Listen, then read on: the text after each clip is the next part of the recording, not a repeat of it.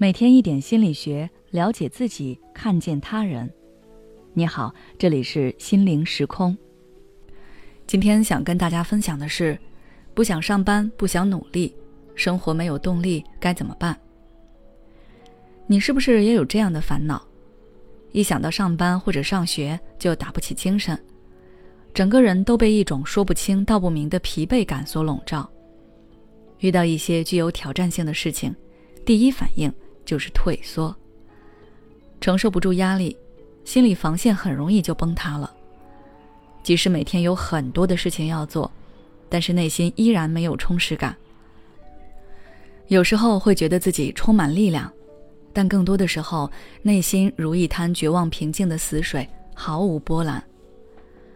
这种情况有些类似于动力不足的车子，虽然也在前行，但是提不了速度。遇见爬坡就会出现问题。动力不足的人也是浑浑噩噩的被生活推着前行。不遇见问题还好，一旦遇到挑战或者生活发生什么变故，他们就很容易手忙脚乱，情绪也随时徘徊在崩溃的边缘。之所以会这样，主要是源于两个原因。第一原因是你可能觉得自己现在所做的事情没有意义。你收获不了什么成绩感和价值感，那当然就只想躺平。第二个原因是你对未来也缺乏期待，你觉得现在的生活是辛苦的，未来的日子也只会更辛苦，每天都在压力当中无处逃脱。那么我们该如何走出这样的困境呢？答案就是培养目的感。可能你已经察觉到了，即使自己每天忙到不可开交。但内心可能依旧空虚，这就是因为你缺乏目的感，你对自己的行为举止和生活状态是迷茫且不关注的。而所谓目的感，就是当你朝着一个一个目标前进的时候，其背后促使你发起这个行为的原因。可以说，有了目的感，我们就能更加了解自己行为背后的意义和价值，也就更有动力。至于该如何培养目的感？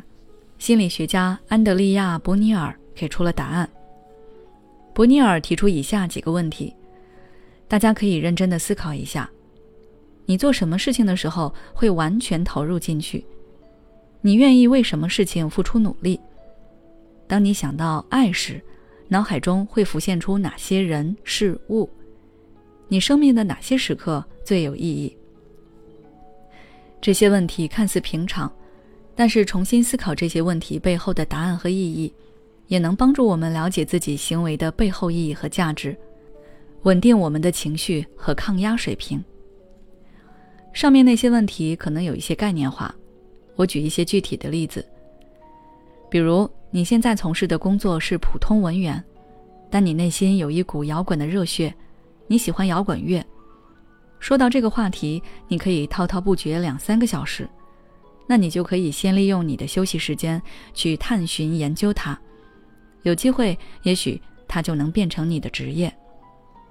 再比如，你回顾往昔，发现自己最高兴、最自豪的时候，就是被众人认可、夸奖的时刻。那如何成为一个被众人欣赏的人，就可以成为你的一个目标。有了这个目标之后，你要去拆解它，完成这个目标，我需要做哪些事呢？这些事。我是不是都得去做？我真正能完成多少？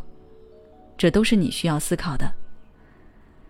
最后送给大家一句我非常喜欢的话：了解生活的意义，觉得自己的存在很重要时，我们更有可能照顾好自己，并接触更多有益健康的活动。希望大家每天都能留出来一小部分时间和自己待一会儿，去感受自己，了解生活的意义。好了，今天的内容就到这里。如果你想了解更多心理学相关知识，欢迎关注我们的微信公众号“心灵时空”，后台回复“实现目标”就可以了。每当我们感叹生活真难的时候，现实却又告诉我们，生活还能更难。工作、事业、爱人、孩子、父母亲朋，这一切的一切，就像一张大网一样，把你层层束缚其中。你经历了疲惫、辛苦、无奈，还有悲痛，如果你只是一个人默默承受，那你迟早会崩溃。心灵时空组建了专业的心理救援队，每位咨询师都拥有超过二十年以上的咨询经验。只要你需要，我们就在。微信关注“心灵时空”，后台回复“咨询”就可以体验十五分钟心理清诊了。